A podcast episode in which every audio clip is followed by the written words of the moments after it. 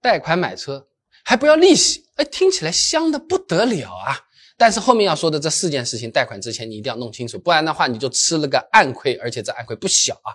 第一个，免息贷款你要看看它有没有什么限制条件。哎，这销售跟你说免息，哎，你呢也兴冲冲的交了这个定金，结果贷款方案出来了，他，他说免息额度最高就只有八万，你要贷个十万的话，那多出来两万，他还是要算你利息，或者说呢，这个免息呢只有一年，你贷三年，后面两年还是要付利息的，哼，就很恶心啊，令人作呕。这个时候想退定金又不好退，那扯起皮来。相当麻烦，买卖本来就是一个开心的事情，弄得很不开心，买卖又不想买了。哎呀，我刚才定金又付了，浑身难受啊！网上的这个案例其实也不少，你去搜一下就能搜到。记得一定要在付钱之前问问清楚。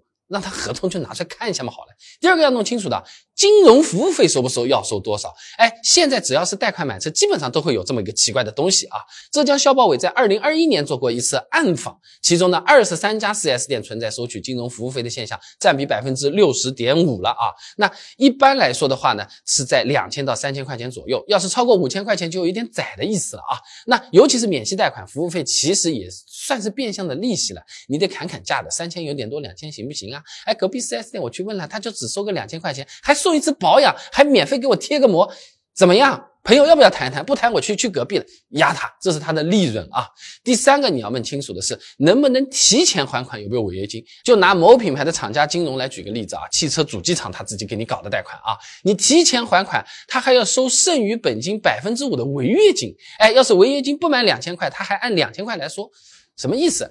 简单讲，你提前还款，最少你还要亏个两千块钱啊！有些销售跟你说啊，你贷款的时间长一点嘛，你贷个五年好了，是不是？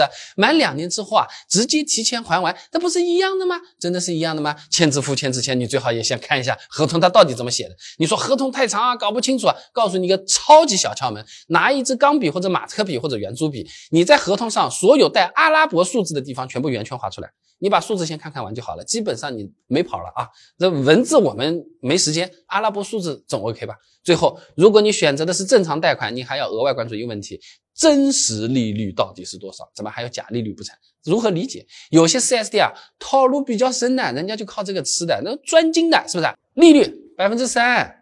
贷款十万还五年，每个月利息只要两百五十块钱，再加上每个月本金还还，那只要一千九百十七块钱。好了，简直不是太划算，百分之三的利率，你想想房贷利率多少？实际上啊，随着我们还款，本金它不是在越还越少嘛？如果利息它一直没有变的话，其实这个利率啊，它是一年比一年在高的。我们可以在手机小程序下搜一下什么贷款计算机之类的，算一下真实利率，你可以看到的啊，贷款十万块钱。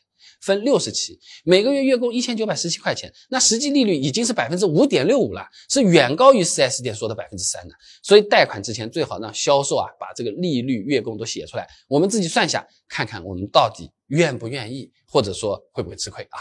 那么前面说的都是贷款前要注意的，那么贷款还完了，还有哪些要注意的？是不是把抵押的这个绿本本拿回来就可以了？网上有人说的，哎，要去车管所办什么解押手续啊？怎么弄？要不要去？我之前专门就是视频给你做好了，感兴趣的朋友，你进我的主页点进去，直接搜索贷款，你就能看到以前做好的实用短视频了。